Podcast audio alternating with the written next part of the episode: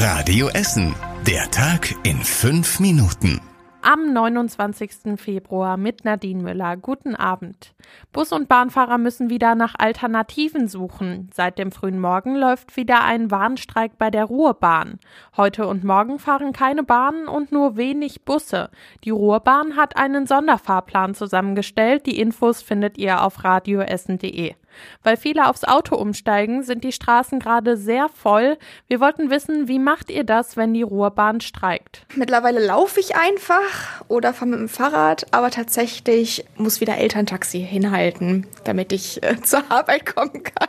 Ja, ich habe festgestellt, dass äh, sobald ein Streik ansteht, dass da bei eBay die Inserate voll äh, losgehen mit Wer sucht Fahrgemeinschaft oder dass Fahrgemeinschaften angeboten werden. Ja, das könnte ich mir durchaus vorstellen.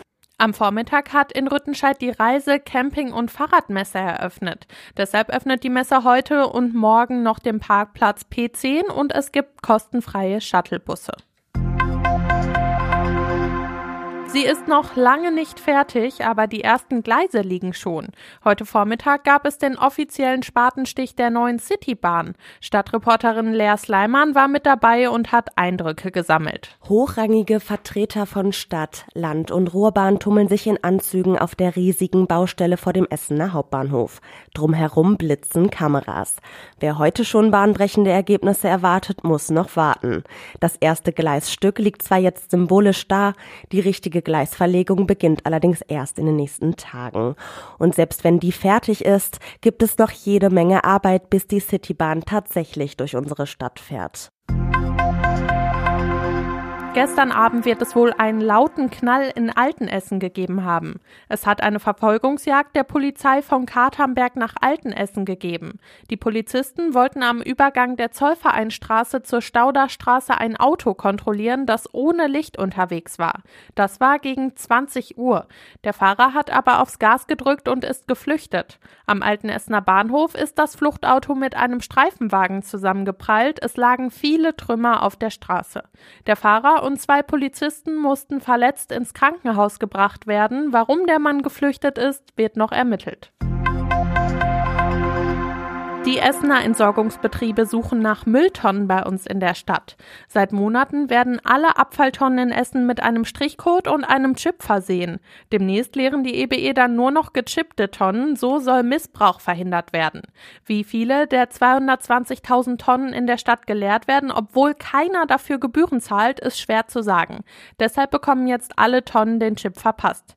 Mindestens 10.000 bis 11.000 Tonnen haben die Mitarbeiter der EBE aber noch nicht gefunden, weil sie irgendwo stehen, wo sie keiner vermutet, sagt EBE-Sprecher Christian Hermanni. Kollegen von uns versuchen gerade die Tonnen, die noch nicht gechippt sind für das Ident-System, aufzuspüren und dann eben nachträglich noch zu erfassen, mit dem Strichcode-Aufkleber zu versehen und mit dem Transponder-Chip, der demnächst notwendig wird, damit die Tonnen auch wirklich geleert werden können. Die Regeln der gechippten Tonnen gelten schon ab dem Frühling und zwar für graue, blaue und braune Tonnen. Schon seit dem Morgen gibt es in der Innenstadt eine lange Schlange bis zum Hauptbahnhof. Der Grund dafür? Um 10 Uhr ist der Verkauf für die Essen Diese und RWE Trikots gestartet. Das gelbe Trikot mit den blauen Streifen ist exklusiv. Manche haben Stunden vor dem Start in der Kälte gewartet. Unsere Radio Essen Stadtreporterin hat nachgefragt, warum die Menschen dafür so lange anstehen. Weil es ein Unikat ist und ein besonderes Trikot.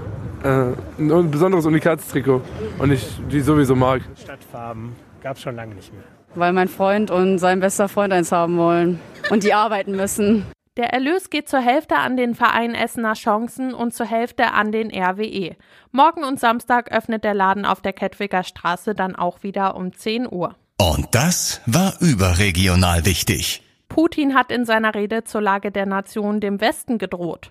Auch Russland habe Waffen, um westliches Territorium zu treffen.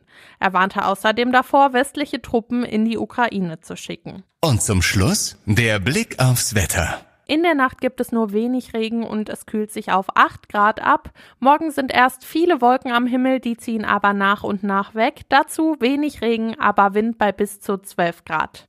Das war das Wichtigste aus der Stadt für heute. Ich wünsche euch noch einen schönen Abend.